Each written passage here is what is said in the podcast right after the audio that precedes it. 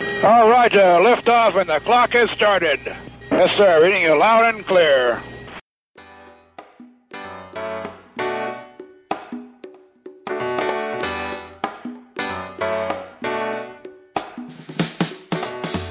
Moin Moin und herzlich willkommen zu Rocket Engineers, dem Karriere-Podcast für Ingenieurinnen und Ingenieure. In dieser Episode gibt's ein neues, spannendes Interview und wenn du keine Folgen mehr oder Neuigkeiten von Rocket Engineers verpassen möchtest, dann hast du seit kurzem die Möglichkeit, uns auch auf LinkedIn zu folgen.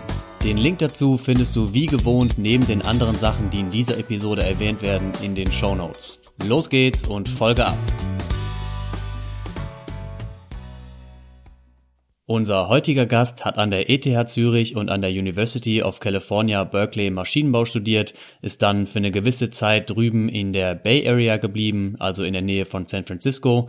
Dann ist er zurück nach Deutschland gekommen und hat unter anderem als Head of IoT im Porsche Digital Lab gearbeitet und jetzt vor kurzem hat er sein eigenes Unternehmen gegründet, AI Site, worüber er auch gleich noch mehr erzählen wird. Ich bin froh, dass er hier ist. Herzlich willkommen, Matthias auf der Mauer. Ja, dann herzlich willkommen, Mattis, hier beim Rocket Engineers Podcast. Schön, dass du da bist. Ja, vielen Dank ähm, für die Einladung, Lenny. Freut mich auch sehr. Wir sprechen ja quasi von Aachen nach Berlin. Dich hast nach Berlin gezogen, leider. Wir kennen uns ja eigentlich noch aus Bonn, aus Schulzeiten sozusagen. Deswegen äh, bin ich auch auf dich aufmerksam geworden über LinkedIn, habe da so ein bisschen deine Karriere verfolgt. Äh, hast ja sehr interessante Stationen, die werden wir auch gleich noch besprechen. Ich würde gern starten mit der klassischen Frage, fragen wir eigentlich immer alle Leute, was ist eigentlich eine erfolgreiche Karriere für dich so? Okay. Ähm, also, ja, gut. Ähm, also Karriere an sich, muss ich ehrlich sagen, dem, ich sag mal, den ganzen Begriff oder das ganze Thema, habe ich mir jetzt ehrlich gesagt eigentlich nie so, nie so richtig Gedanken drüber gemacht, was bedeutet jetzt eigentlich genau für mich eine erfolgreiche Karriere. Ähm, weil ich mir eigentlich, ich habe mir prinzipiell in meinem Leben eigentlich nie überlegt, so, ich möchte jetzt unbedingt eine bestimmte Position erreichen oder ich möchte unbedingt jetzt dorthin kommen.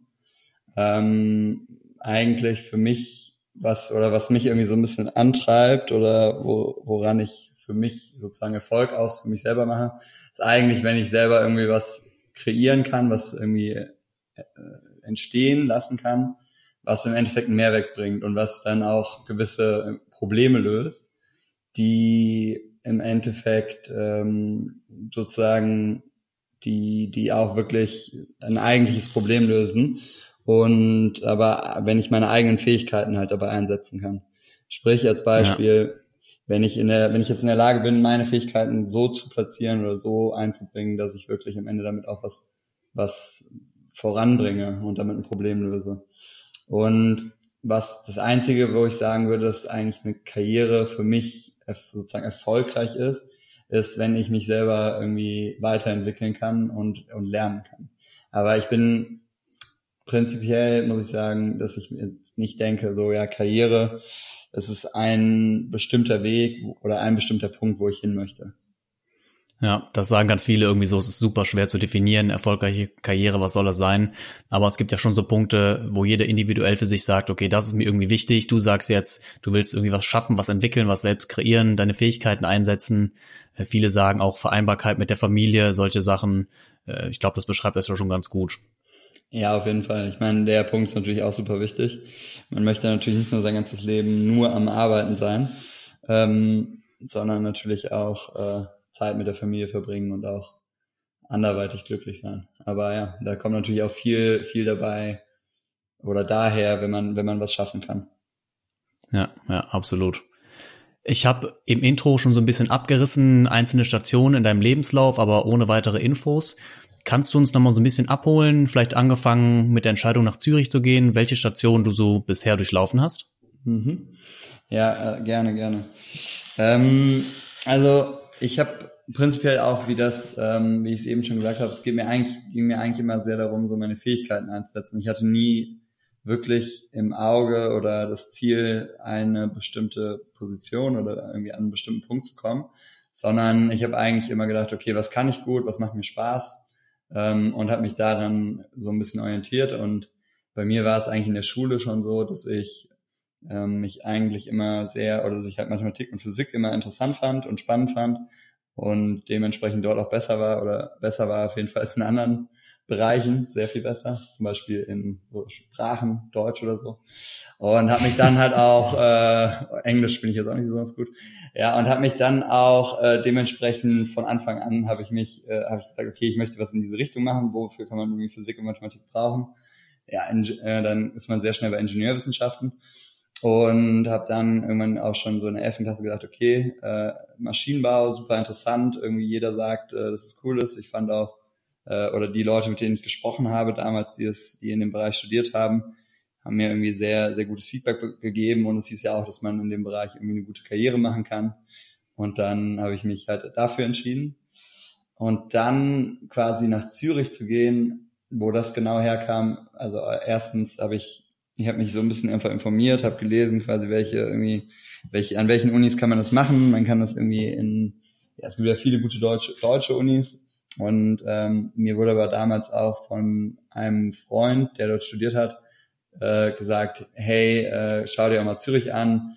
Äh, da ist die ETH, ist auch eine super gute Uni. Ähm, guck's dir einfach mal an, wenn's äh, mir gefällt, hier super gut. Und dann habe ich mich halt entschieden, nach Zürich zu gehen und habe es auch nicht bereut, war dann genau war dann in Zürich, ähm, habe da meinen Bachelor und auch meinen Master gemacht und habe dann irgendwie während meines Masters auch immer mehr gedacht, ähm, ja, es wäre eigentlich auch cool, irgendwie mal ins Ausland zu gehen. Bei uns war es irgendwie im Bachelor nicht richtig möglich und hatte dann auch wieder Freunde, die ähm, ins Ausland gegangen sind, ihre Masterarbeit da geschrieben haben. Und so bin ich dann im Endeffekt in Berkeley gelandet und habe dort meine Masterarbeit geschrieben. Ähm, und genau, war dann da für sechs Monate und habe dann auch wieder während der Zeit in Berkeley ähm, mich, ähm, also auch eigentlich was, was mich sehr getrieben hatte, dann auch nach Berkeley zu gehen, war, ähm, dass ich mich eigentlich sehr so für dieses ganze, für Silicon Valley generell interessiert habe und auch Kalifornien jetzt ganz cool schien. Und dann genau bin ich eben da gelandet und dann ähm, habe ich äh, quasi in den sechs Monaten, die ich da war, wiederum ein junges Team kennengelernt, die äh, Feinstaubsensoren entwickelt haben in einem jungen Startup und war dann eben, bin dann darüber irgendwie da reingerutscht in dieses Startup, war dann äh, anderthalb Jahre in Berkeley äh, bei Clarity. Wir haben da eben Feinstaubsensoren entwickelt. Dann war ich, äh, dann habe ich nach anderthalb Jahren aus persönlichen Gründen entschieden, wieder äh, zurück nach Deutschland zu kommen, weil ich auch schon so ein bisschen auch genug hatte von der Bay Area und bin dann wollte dann gerne nach Berlin und bin dann eben bei Porsche gelandet und äh, war dann in Berlin im Porsche Digital Lab. Das ist quasi so eine, wie sagt man, eher so eine digitale, äh, sag mal, Exklave von Porsche. So ein Inkubator oder so? Ja, Inkubator ist im Endeffekt ähm, so eine, in, ein Entwicklungslabor, wo man, wo halt neue Technologien getestet und quasi so inkubiert werden und wo Projekte umgesetzt werden, die jetzt, sage ich mal, Porsche nicht intern umsetzt. Genau, und dort war ich anderthalb Jahre und dann bin ich, äh, habe ich mich entschieden, in dieser Zeit haben wir eigentlich auch viel an dem ganzen Thema ähm, so soundbasiertes äh, Maintenance oder Klassifizierung von Maschinenzuständen gearbeitet und fand dieses Thema sehr, sehr interessant und habe vor allen Dingen auch mit vielen Leuten in der Produktion ähm, mich auseinandergesetzt in der Zeit und habe das Feedback bekommen, dass eigentlich Produktionsausfälle ein Riesenthema sind und ähm, habe mich dann während dieser Zeit dazu entschlossen, dass es echt super wäre, halt äh, in diesem Bereich auch was zu machen, auch ähm, und selber was zu gründen.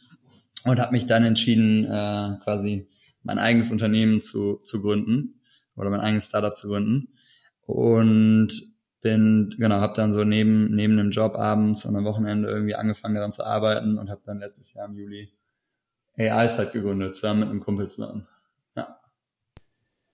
Matthias hat jetzt sein eigenes Unternehmen gegründet und ist deshalb bei sich selbst angestellt. Falls du dich aber am Ende deines Studiums befindest oder den Job wechseln möchtest, dann schau doch mal bei Get in Engineering vorbei. Das ist eine Karriereplattform für Ingenieure, wo es neben Stellen, die speziell für Ingenieure ausgelegt sind, auch viele Informationen rund um das Ingenieurwesen gibt. Also in welcher Branche verdiene ich wie viel Geld, wie ist der Gehaltsspiegel so, wo werden am meisten Maschinenbauer gebraucht. Schau einfach mal vorbei. Link findest du natürlich in den Show Notes.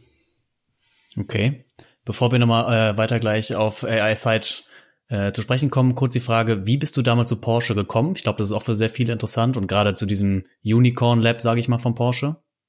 Hm, also ja, ich war, wie gesagt, ich war in so in der Bay Area und in San Francisco und war eigentlich, ähm, hab mich, hab mir halt, war gerade dort auch in einem Startup, ähm, wo wir, wo ich so als erster Mitarbeiter gearbeitet hatte und hatte mich dann gefragt, okay, ich würde gerne was im Hardware-Bereich, also so mit meinem Hintergrund, ich bin eben Maschinenbauer, ähm, um, wollte de oder habe mich dementsprechend auch immer sehr so für natürlich Hardware interessiert und wollte nicht irgendwie ein reines Software-Thema machen ähm, und habe dann geschaut, okay, was gibt was gibt's eigentlich in Berlin und in Berlin habe ich mich auch umgeschaut und Porsche sieht natürlich so aus wie der absolute Traumarbeitgeber für jeden Maschinenbauer. Deswegen äh, fand ich es natürlich auch irgendwie sehr, sehr cool, zu Porsche zu gehen.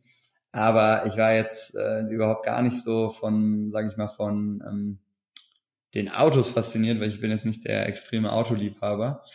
Aber was ich, äh, wie ich dann da gelandet bin, ich habe halt geschaut, was gibt's alles in Porsche, äh, was gibt's alles in Berlin und habe halt gesehen, dass es vor allen Dingen im Hardware-Bereich dieses Porsche Digital Lab gibt und habe dann habe das habe es dann rausgesucht und habe mich dort beworben und genau bin dann bin dann dort gelandet war ehrlich gesagt eine ja, sehr sehr coole Erfahrung weil wir im Endeffekt so ein bisschen außerhalb von Porsche gearbeitet haben aber sehr sehr viel auch bei Porsche machen könnten ja, klingt auf jeden Fall sehr cool. Klar, Porsche ist immer irgendwie so ein Polarstern, wenn man über Maschinenbau spricht, kann man nicht anders sagen.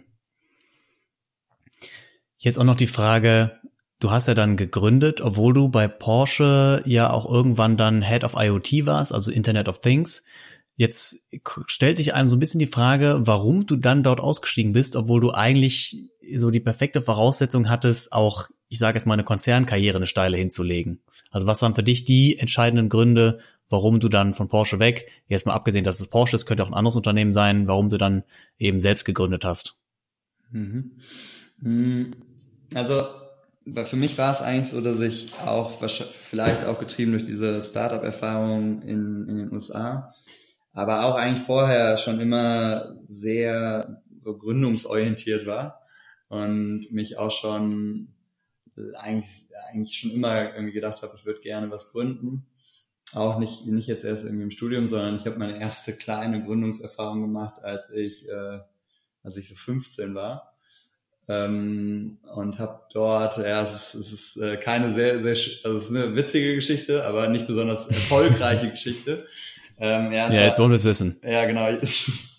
ja, zwar, ich habe, ähm, als ich 15 war, habe ich ähm, Lacoste Polo-Shirts, da dachte ich, in großen Mengen aus den USA eingekauft, nach Deutschland importiert und wollte sie dann in Deutschland wieder verkaufen. Ähm, habe dann auch so eine Webseite aufgesetzt, um irgendwie so meinen Online-Shop für Lacoste Polo-Shirts aufzusetzen. Problem an der ganzen Geschichte war leider, dass diese, diese Poloshirts nicht aus den USA kamen, sondern aus äh, China. Und statt den Poloshirts habe ich dann leider nur einen schönen Brief von Lacoste bekommen, beziehungsweise vom Anwalt von Lacoste, ähm, mit einer dicken, fetten, ja nicht einer Klage schon drin, aber mit der Drohung zur Klage und ähm, der Androhung, dass ich ungefähr 20.000 Euro Strafe wegen Markenpiraterie zahlen muss. Ähm, Jawohl. Ja, genau. Und das äh, mit 15, dann habe ich irgendwie meinen Bruder angerufen, der meinte, du bist echt so ein richtiger Vollidiot. Hättest auch wenigstens mal einmal fragen können vorher, bevor du irgendwie so einen Quatsch machst. Und ähm, ja, dann hatte ich irgendwie Glück, dass äh, ein bekannter Anwalt da angerufen hat, gesagt hat, ja, der Junge ist noch nicht mal geschäftsfähig, ist 15 Jahre alt ähm, und dann bin ich irgendwie mit so einem kleinen Bußgeld von, fünf, von nochmal 1000 Euro weggekommen. Die T-Shirts haben auch 1000 Euro gekostet, also habe ich einen schönen Sommer für gearbeitet. Aber ja, war auf jeden Fall ein dickes Lehrgeld.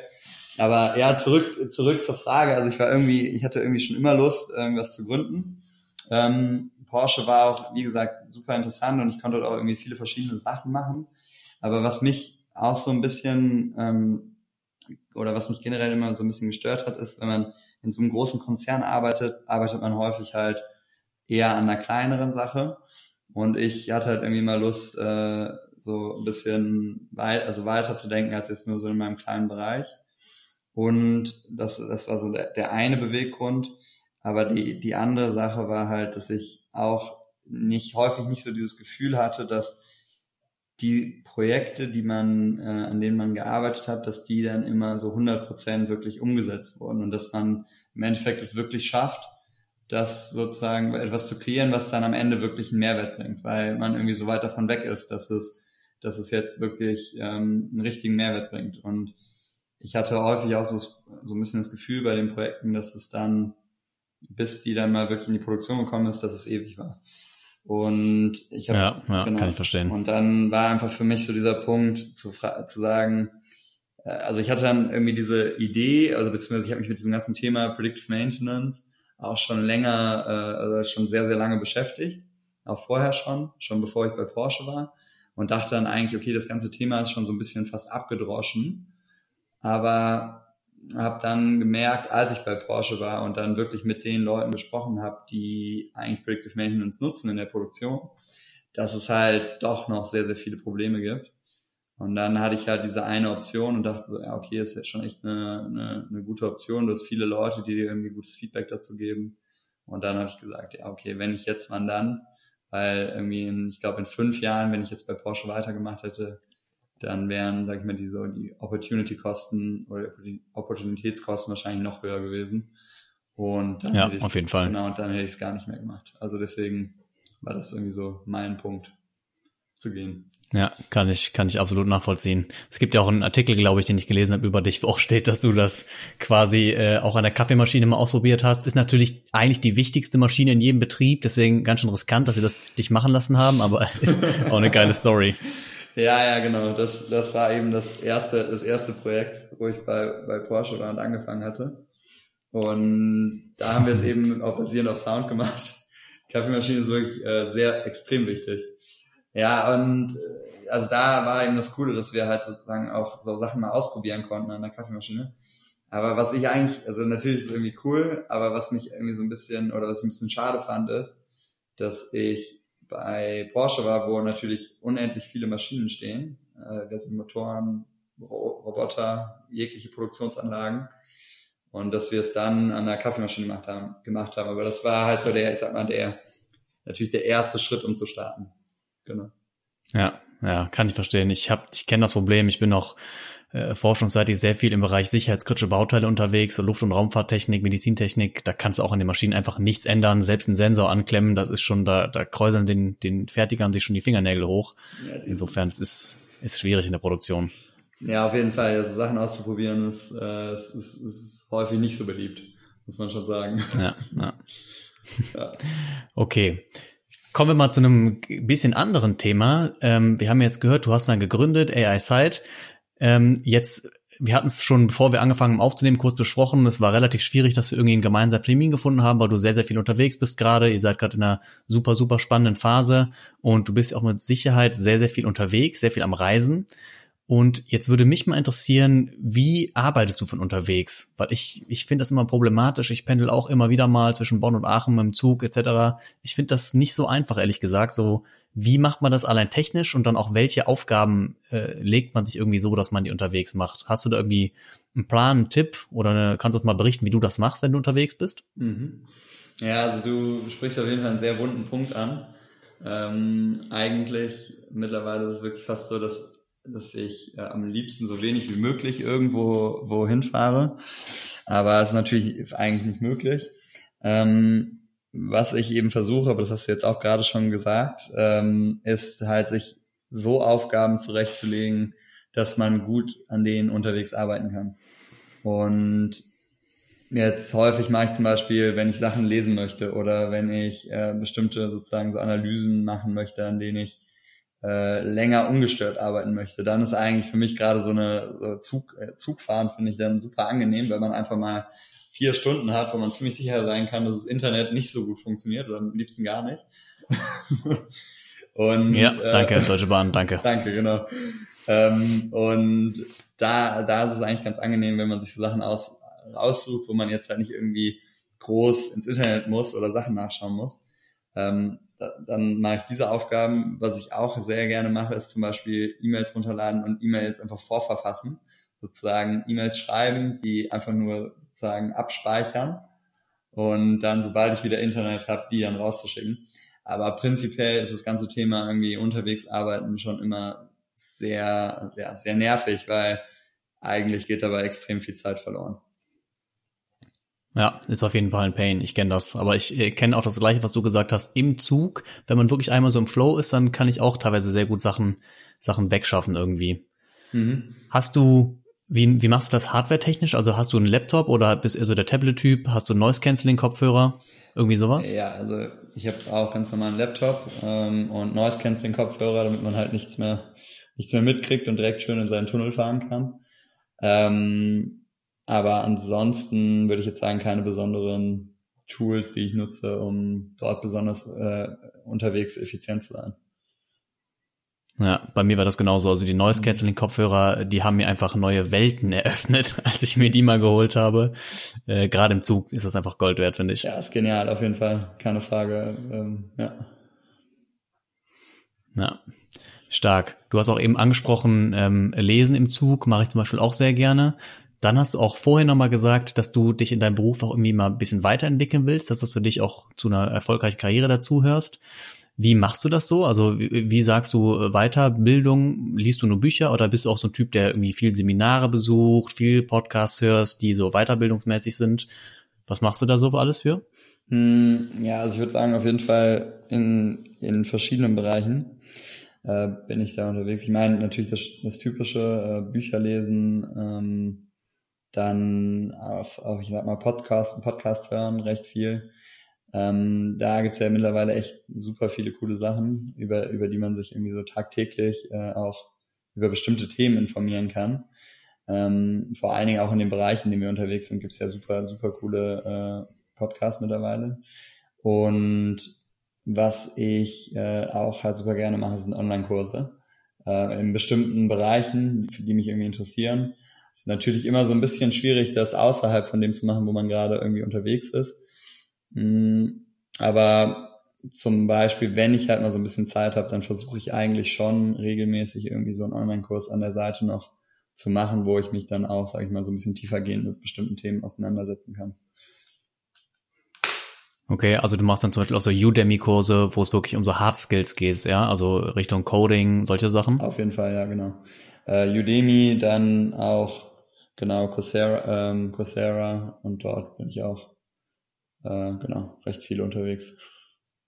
Ja, da gibt's ja mittlerweile echt unendlich viele Möglichkeiten. Das ist richtig, richtig, richtig geil, finde ich. Ja, auf jeden Fall. Das ist halt Wahnsinn, wie man plötzlich auf einmal in Themen oder Gebiete reinkommen kann, die einem so komplett unerschließbar scheinen und äh, dort einfach sehr, sehr schnell irgendwie ein Intro bekommen kann und sich mit bestimmten Themen auseinandersetzen kann. Aber zusätzlich ist es ja auch so, ich meine, das ist jetzt so ein bisschen das außerhalb der Arbeit, aber was wir, also was wir zum Beispiel auch versuchen bei EyeSight, das so ein bisschen zu institutionalisieren, ähm, weil es schon super wichtig ist, unserer Meinung nach, dass man halt die ganze Zeit auf dem neuesten Stand ist im Gebiet. Und was wir jetzt zum Beispiel auch machen, ist so eine wöchentliche Paper Reading Session, ähm, die wir einmal in der Woche eine Stunde uns zusammensetzen. Es wird vorher irgendwie ein Paper beschlossen, an dem wir gemeinsam oder das wir gemeinsam besprechen. Jeder liest das und dann wird halt irgendwie eine Stunde diskutiert und das hilft halt auch irgendwie die Themen tiefer zu verstehen.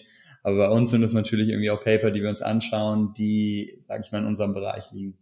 Und ähm, aber das hilft auf jeden Fall, sozusagen das Ganze auch so ein bisschen zu institutionalisieren. Und dann, ich meine, Online-Kurse sind auch gerade so im Technologiebereich ja auch super, super wichtig. Und deswegen kann man da extrem viel rausziehen und das gehört halt dementsprechend auch sozusagen inhaltlich zur Arbeit. Finde ich super geil, dass ihr das macht, dass ihr das wirklich kontinuierlich als System implementiert habt, äh, euch da gemeinsam irgendwie weiterzubilden. Richtig cool. Ich habe das auch für mich selbst, kann man das natürlich sehr einfach machen. Ich glaube, der Klassiker ist halt, dass man sich routiniert irgendwie äh, liest, ne? Also morgens aufsteht und erstmal liest. Das mache ich zum Beispiel so. Ich, mir hilft das auch irgendwie entspannt in den Tag zu starten. Äh, aber auf der Arbeit finde ich sowas auch immer richtig, richtig cool. Ja, auf jeden Fall. Nee, das, ähm, nee, also ich glaube, wir, wir genießen es halt alle, das zu machen, deswegen ähm, ja, macht es auch super Spaß, gemeinsam dann zu diskutieren und dann auch ein bisschen tiefer nochmal ins Thema reinzukommen, als wenn man jetzt einfach nur so einen stumpfen ein Paper liest. ist halt immer die Frage, wie viel nimmt man am Ende wirklich mit, aber wenn man es halt so in der Gruppe durchdiskutiert, dann äh, wird oder versteht man es häufig auch nochmal ein ganzes Stück besser. Ja, ja. Wenn wir jetzt mal weg vom wissenschaftlichen Paper gehen würden, gibt es ein Buch, was du irgendwie empfehlen kannst, wo du sagst, boah, auch vielleicht karrieretechnisch, kann aber auch Persönlichkeitsentwicklung oder Soft Skills oder so sein, wo du sagst, ey, das hat mir total geholfen, das kann ich empfehlen? Hm, also ja, es gibt ein Buch, was ich, sage ich mal, in letzter Zeit gelesen habe oder was so in den letzten sechs Monaten gelesen habe.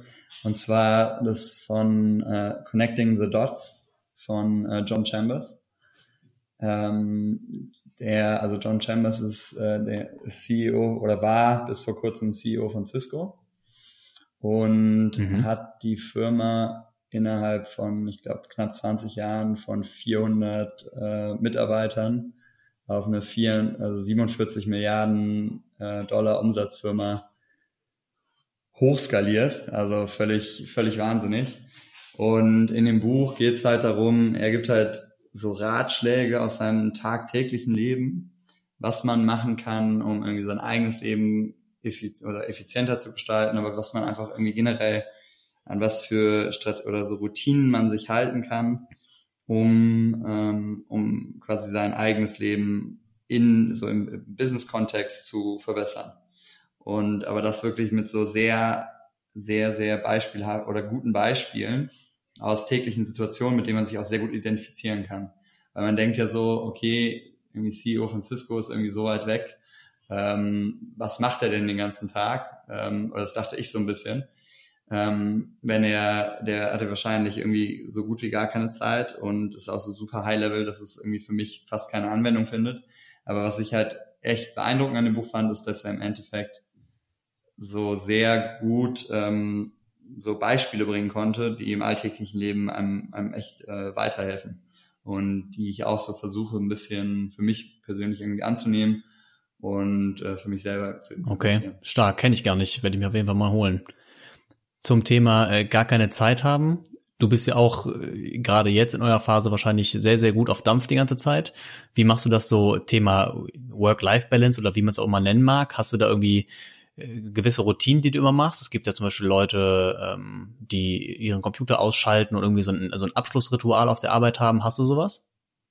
Hm, also ich habe auf jeden Fall so meine Routinen bin auf jeden Fall auch eher so der Routine. Ich glaube, das liegt einfach am Fachgebiet. Alle ähm, Ingenieure haben das irgendwie so ein bisschen.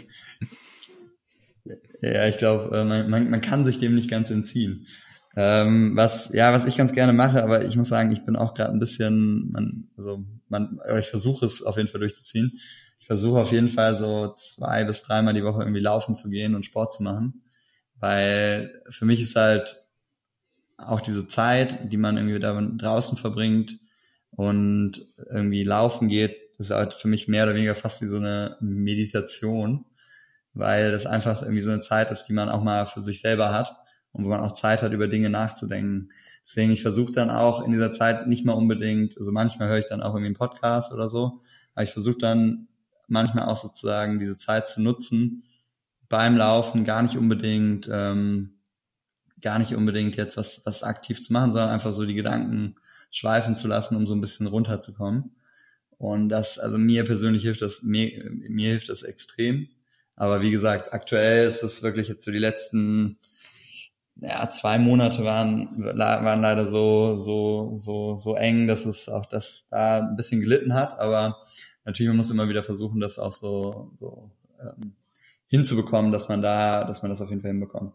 Und dann Work-Life-Balance, nicht nur Sport, natürlich auch irgendwie Freunde treffen und äh, am Wochenende auch versuchen, das so ein bisschen runterzufahren, dass man halt nicht immer die Arbeit immer dabei hat, so dass man, dass man nicht nur am Arbeiten ist, sondern dass man sich auch ein bisschen auf das drumherum fokussieren kann. Ja, ja, sehe ich genauso. Ich habe noch eine, eine etwas fiese Frage vielleicht. Bist du schon mal richtig krass gescheitert irgendwie so? Es gibt in den USA auch diese Failure Culture oder Fail Culture. Oder warst du mal im Job so mega frustriert und was mich dann interessieren würde, ist, wie du damit umgegangen bist. Und jetzt in der Retro-Perspektive ist ja vielleicht auch ganz interessant, um mal das zu reflektieren. Mhm. Hm. Also, ja, ich, also in der Situation, ich bin auf jeden Fall, ja, ich meine, jeder scheitert, keine ja, Frage. Ja. Ähm, ich bin auf jeden Fall schon mal gescheitert. Ich überlege gerade eine, eine gute Situation, in der es extrem war. Äh, ich hatte, würde ich sagen, genau, ich hatte einmal eine Examen, äh, so eine Periode, eine meiner Examen, die ich geschrieben habe, äh, auch in meiner Zeit in Zürich, wo ich irgendwie so privat recht oder wo gerade so ein krasser Umschwung bei mir war. Und ich dachte, ja, okay, ich war auch so ein bisschen frustriert mit dem Studium. Es war irgendwie so im vierten Semester, glaube ich. War so ein bisschen frustriert mit dem Studium und dachte so, ja, okay, du wirst hier ein extremer ja, Fachidiot fast. Ähm, hatte die ganze Zeit so gedacht, ja, okay, du lernst sehr, sehr viele Sachen, mit denen du eigentlich so in deinem alltäglichen Leben wenig anfangen kannst. So nach dem Abi hat man ja irgendwie das, das, das, das größte Allgemeinwissen, wenn man dann irgendwie so vier, fünf Semester studiert habe ich so ein bisschen das Gefühl, ich weiß nur noch, was der, was der krasseste Start ja, ist. ist echt so. Also natürlich auch so schlimm ist es nicht. Ähm, war so ein bisschen frustriert und wie gesagt, äh, so privat war dann auch einige Sachen, die nicht ganz so gut waren. Und dann äh, bin ich auch in so einem Prüfungsblock äh, einmal richtig äh, krass durchgeflogen. Und da habe ich echt gedacht, okay, krass. Ähm, ja, also du musst dich schon auf jeden Fall konzentrieren, um das hier alles äh, richtig gut hinzukriegen. Und habe mich dann ähm, gefragt, ja, okay, was, also was, was, was, was ist da passiert? Und habe dann versucht, okay, habe dann versucht, wirklich so meine, meine Fehler zu analysieren. Und ein Hauptproblem war auf jeden Fall erstmal die Zeit, die ich reingesteckt habe, aber auch Organisation. Also wie habe ich mich, wie habe ich mich irgendwie organisiert in diesem, in diesem Zeitraum und wie gut habe ich meine, meinen Lernplan gemacht. Und habe mir dann aber ein sehr, sehr klares Ziel gesetzt, hm, dass ich im nächsten Semester ähm, versuche, das normale Semester weiterzumachen und die alten Prüfungen zu wiederholen. Das waren halt nochmal so fünf, sechs extra Prüfungen. Ähm, auch mit dem, auch irgendwie mit dem Risiko, dass man natürlich dann das Neue vielleicht nicht so schafft. Und habe aber dann auch gesagt, ja, okay, jetzt hast du ein Semester so rumge, rumgepimmelt, wenn man das so Mhm. sagen kann.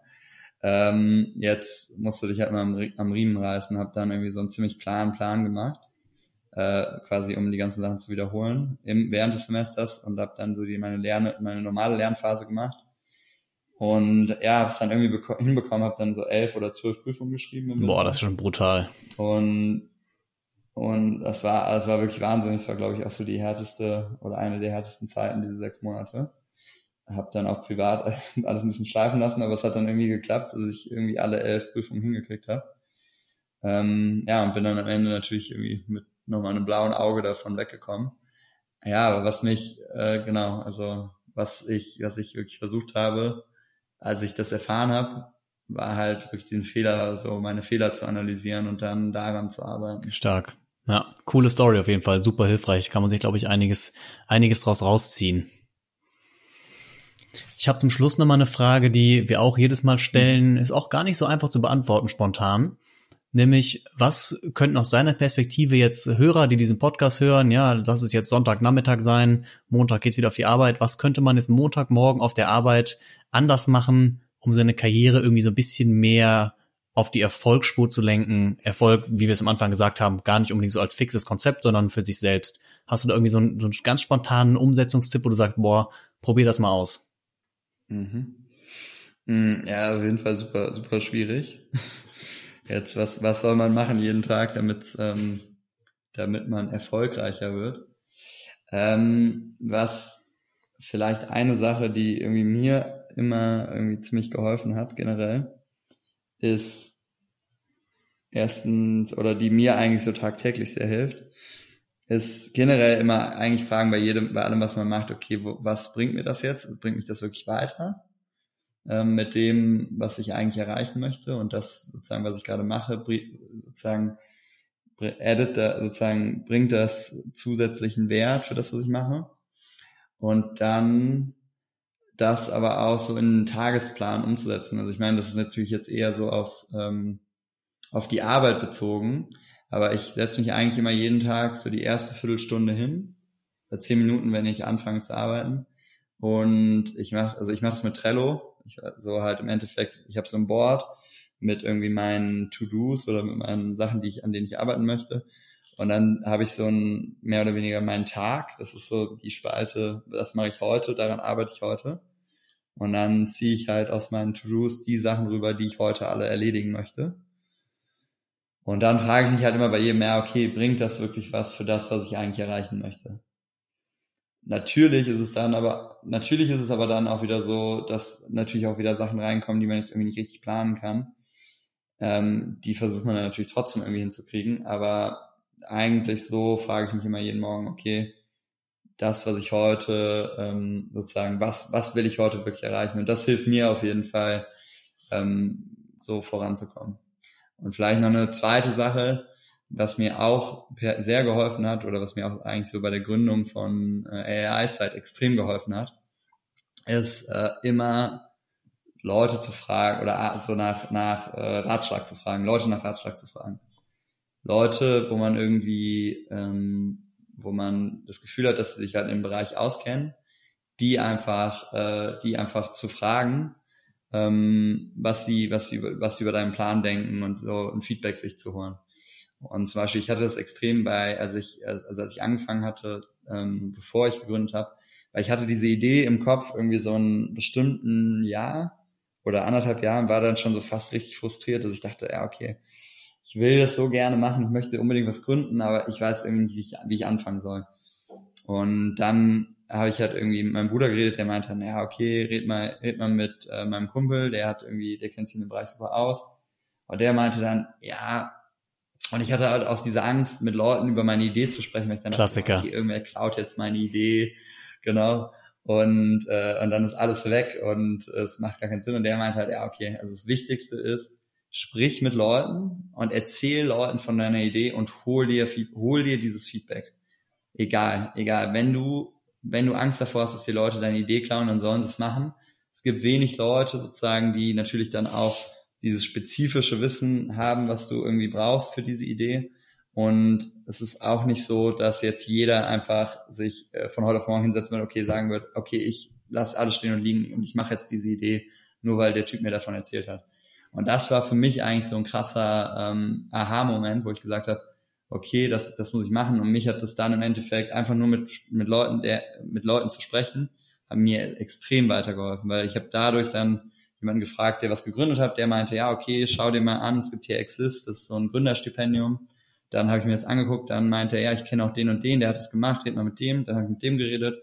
Der meinte, ja, wir haben uns da und da beworben, so und so funktioniert das alles.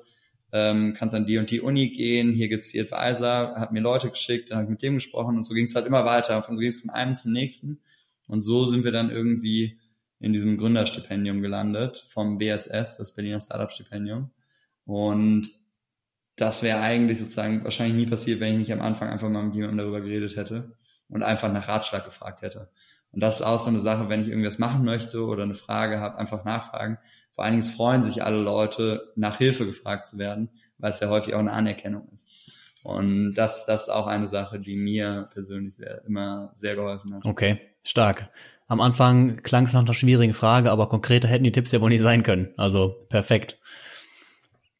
Okay, Mattes, dann sind wir auch schon am Ende unseres Gesprächs. Ja.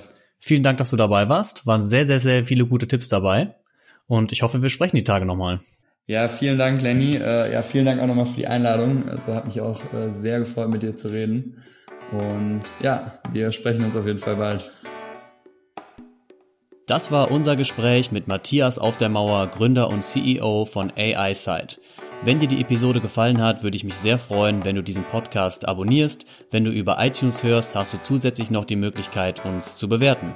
Falls du Ideen, Anregungen und Feedback hast, freuen wir uns auch immer sehr, wenn du uns das zukommen lässt. Dazu kannst du einfach auf lennart-w-hermann.de gehen und dann über Kontakt. Und wie am Anfang gesagt, wir sind seit neuestem auch auf LinkedIn, damit du nichts Neues mehr verpasst. Bis zum nächsten Mal bei Rocket Engineers.